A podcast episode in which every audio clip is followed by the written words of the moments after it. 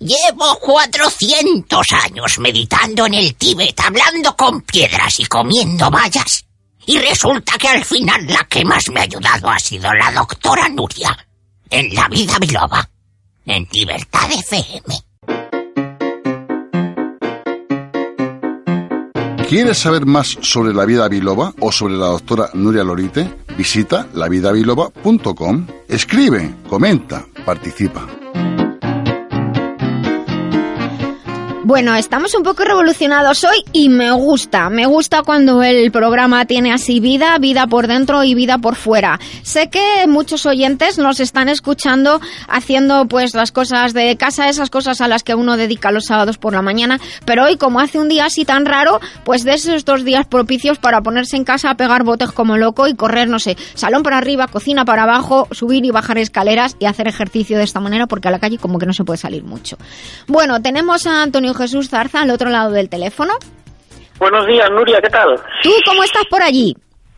Bien, pues pasando frío. Pasando frío, pues nada, pues aquí también, o sea que hoy hoy estamos todos, yo creo que estamos en toda la península igual. En otros sitios del mundo donde nos estén escuchando tendrán a lo mejor más frío que nosotros o están aún con un solete impresionante. Eh, he de decir que hoy eh, Jesús me dijo, Nuria, ¿por qué no hablamos de los alimentos para la fibromialgia? Y dije, vaya temazo. Y entonces lo que he pensado es que hoy vamos a dar unas indicaciones generales, pero vamos a dedicarle una sección más amplia en otro programa. Porque si bien ya hemos hablado en otros programas del síndrome de fatiga crónica y de la fibromialgia, pues es algo que nuestros oyentes nos demandan con mucha frecuencia y sé que tú tienes pacientes en tu consulta con fibromialgia y que necesitan conocer eh, también una recomendaciones generales. Entonces, hoy la despensa que compensa la vamos a dedicar a hablar de alimentos que van bien y no tan bien para el síndrome de fatiga crónica y la fibromialgia. Pero antes de nada, vamos a explicarles a nuestros oyentes brevemente, porque yo me enrollaría aquí dos días, literalmente, qué es el síndrome de fatiga crónica y la fibromialgia. En otros programas pueden recuperar los podcasts en, la web lavidabiloba.com. En otros programas hemos tratado de este tema, pero con mucho gusto vamos a volver a explicar que la fibromialgia se puede considerar como una manifestación más del síndrome de fatiga crónica. En mi experiencia profesional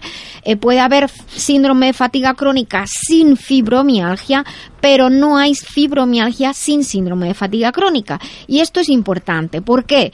Porque el abordaje terapéutico, es decir, el plan que un profesional de la salud prepare para apoyarle a usted si padece fibromialgia, será más global si lo considera como parte de un síndrome de fatiga crónica.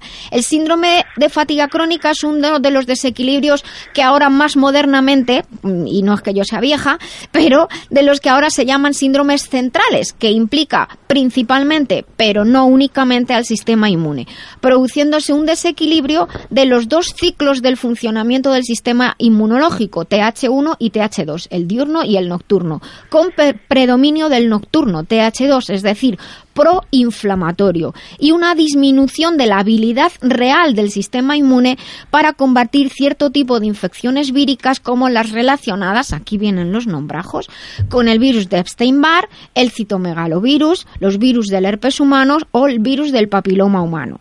Entre todas las manifestaciones y consecuencias que podemos tener en un síndrome de fatiga crónica, podemos tener dolor de distinta localización, siendo frecuentes las cefaleas y el dolor o el dolor del sistema locomotor que además tienen la característica de que no remiten con el reposo. Y en el caso de que la fibromialgia sea la manifestación principal, se trata de una enfermedad que implica el sistema locomotor y que se caracteriza por un dolor crónico y generalizado, cansancio, debilidad persistente. Esta enfermedad puede padecerla, se puede padecer en cualquier edad y sexo, siendo mucho más frecuente en las mujeres el 90% de los casos y en la mediana edad, aunque cada vez hay más casos de más jóvenes en torno a los 40. La enfermedad acarrea serias consecuencias para el estado de salud de las personas, ya que limita la capacidad funcional, el estado emocional, las relaciones personales, el entorno laboral y la calidad de vida de las personas que la padecen. Así es, todo lo que has dicho tienes muchísima razón. Los factores que causan el síndrome de fatiga crónica y la fibromialgia pueden ser diversos y entre ellos se ha visto que el estrés físico y el estrés mental, o los dos a la vez, son factores influyentes en su aparición, además de la exposición a sustancias tóxicas e irritantes, entre las cuales se encuentran insecticidas, contaminantes ambientales, aditivos a los alimentos y, como hemos comentado, las infecciones por determinados tipos de virus que son más listos que, el sistema inmunológico, actúan como espías que engañan al sistema inmunológico, como el virus de Epstein-Barr o los citomegalovirus y toda la familia de, los herpes.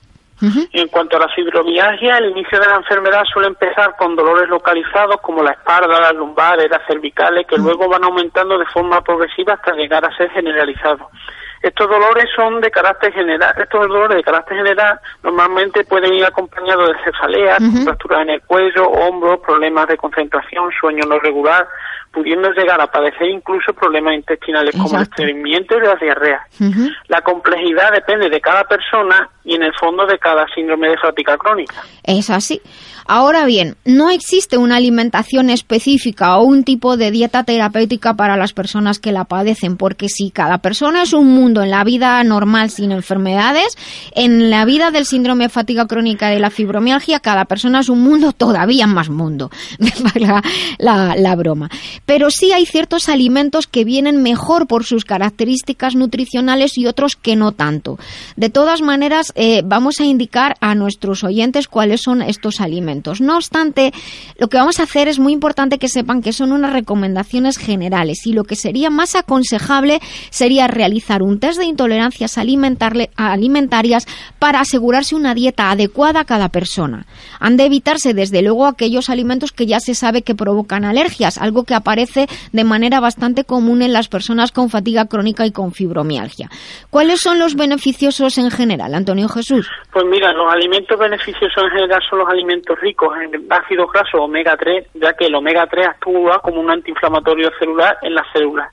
Por ello, consumir alimentos ricos en estos ayudan a reducir un poco el cuadro inflamatorio de la persona. El pescado azul, como la cabaga, los jureles, el atún, el salmón, la trucha, etcétera, y los frutos secos son alimentos ricos en omega 3. Los alimentos ricos en vitaminas del grupo B, como los cereales integrales y las legumbres, estos ayudan a activar el organismo y las funciones energéticas, por lo que son ideales para ayudar a combatir el cansancio. Muy bien.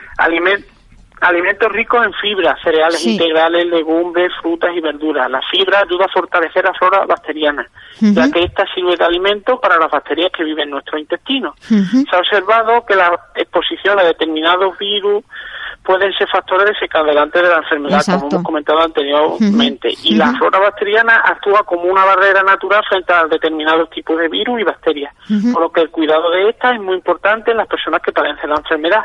Además, la fibra ayuda a que el cuerpo se depure y con ello a que elimine sustancias de desecho y tóxicos. Y estos se han comprobado que pueden ser desencadenantes de la enfermedad. Por ello es muy importante llevar a cabo una dieta rica en fibra.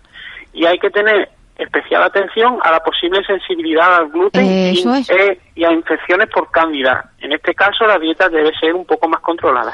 Todo esto que has dicho es muy importante. Déjame añadir que las personas que, como bien has dicho, pueden tener algunas sensibilidades intestinales y que los pescados azules, los que son más ricos, más grasos en ácidos omega 3, no hay que cocinarlos demasiados, no hay que cocinarlos hasta que estén secos, porque los ácidos grasos omega 3 están en mayor cantidad porque son de agua fría. Entonces, al cocinarlos demasiado y desecarlos, nuestro sistema digestivo y no los digiere muy bien y en este en el caso de estas personas menos todavía. Así que esa es una recomendación para la forma de preparar los alimentos y también decimos que hay que evitar en la medida de lo posible todo lo que puedan, los alimentos procesados, sobre todo embutidos, precocinados y los dulces, las bebidas azucaradas, el azúcar en todas sus formas, las bebidas gasosas, el café, la cafeína de todas sus procedencias y en general los estimulantes.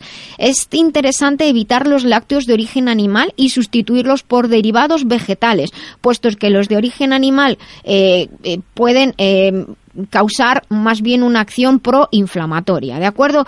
Eh, hay muchas personas que, que dicen, es que no sé qué tomar por la mañana. Bueno, probamos con una leche vegetal que al final vemos que hay muchas opciones de, de arroz, de avena, hay muchas opciones de soja y encontramos una que nos guste mucho. ¿Qué más nos cuentas tú? Como recomendaciones tengan vosotros eh, o todos nuestros oyentes en nuestra despensa canela, jengibre, que en el tiempo frío viene muy bien y ayuda a aliviar los dolores. Y mantengan un buen ritmo de sueño, hagan ejercicio, siempre adaptado a cada uno. A cada uno, efectivamente. Pues nada, ya para terminar, y comento que en otro programa nos extenderemos más, comento que se ha, se ha visto, y esta es mi, mi experiencia también profesional, que las personas con fibromialgia que hacen un poquito de ejercicio eh, y que además aprenden a meditar, hacen yoga, hacen, pueden hacer ejercicio en agua caliente o templada, mejoran considerablemente su situación. Y si me lo permiten, eh, como recomendación, y tengo aquí a importantes psicólogos en la mesa, pero esta es desde mi experiencia de muchos años de trabajar con el síndrome de fatiga crónica, busquen qué les bloquea en su vida y vayan a por ello y solucionenlo. Valórense y quiéranse mucho. Eso es lo más importante, aparte de la alimentación. Antonio Jesús, un beso muy grande y hasta el sábado que viene. Un beso muy grande a ti y a todos. Un beso muy grande, hasta pronto. Hasta luego, adiós. La vida está llena de retos el cuerpo está expuesto a muchas amenazas, virus, bacterias, contaminación, estrés físico y mental, enfermedades con complicaciones que pueden afectar seriamente a la vida diaria. El siglo XXI nos enfrenta a amenazas de salud que nos pueden afectar a todos. Transferine ayuda al sistema de control central que incluye al sistema inmune, nervioso y endocrino, cuyas funciones aseguran que todo va bien cada segundo de nuestra vida. Transferine te ayuda cada día con 18 tesoros naturales para el mejor momento de tu vida. Este. Transferine de Master Life Maestría para cada momento de la vida. Visita www.masterlife.info.